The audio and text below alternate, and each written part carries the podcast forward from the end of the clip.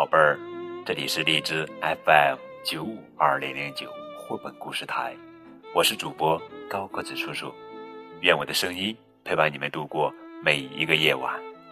今天呀，我们要讲的绘本故事的名字叫做《给爸爸的船》，作者是美国作家杰西卡·巴格利，文图，张欣翻译。谨以此书献给我的妈妈，她一直陪在我的身边。阿伦，他将会一直陪在我的身边。文森特和我的爸爸，他们将永远和我在一起。巴克利和他的妈妈住在海边一栋小小的木屋子里，他们家没有太多东西，但他们。总是相互陪伴。巴克利喜欢海滩，喜欢在海滩上找到的各种东西。他也喜欢自己动手做点什么。他最喜欢的就是用漂流木来制作小船。妈妈，你看我给爸爸做了什么？巴克利说：“哇，好漂亮的船呀！”你爸爸一定会为你感到骄傲的，妈妈说：“真希望我能拿给他看看。”巴克利说：“他很想念他的爸爸。”几天以后是巴克利的生日，他和妈妈一起度过了非常美妙的时光。妈妈还送给他一套全新的颜料和画笔，这样他就可以给他的船。涂上颜色了。那天晚上，巴克利和妈妈到海边去散步。巴克利带着特意为爸爸做的小船，船上还有一张纸条，写着：“给爸爸，爱你的巴克利。”我要把我的船送给爸爸。如果船没有飘回海滩，我就知道一定是爸爸收到了。巴克利一边说，一边把他的小船放进水里。他们看着小船随着波浪起伏，被潮汐温柔地推向大海。妈妈，我可以送更多的船给爸爸吗？当然可以呀，妈妈说。我想他一定会很喜欢的。巴克利渐渐进入了梦乡。妈妈来到海滩上，想起了爸爸。他，也非常想念他。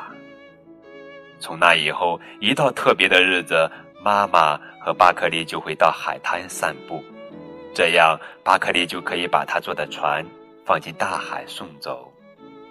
巴克利在每一艘船上都系了一张纸条，上面写着：“给爸爸，爱你的巴克利。”巴克利不停地坐新的船。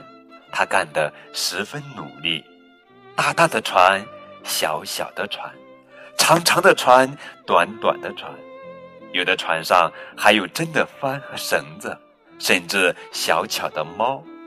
他新做出来的每一艘船都比之前的船更好。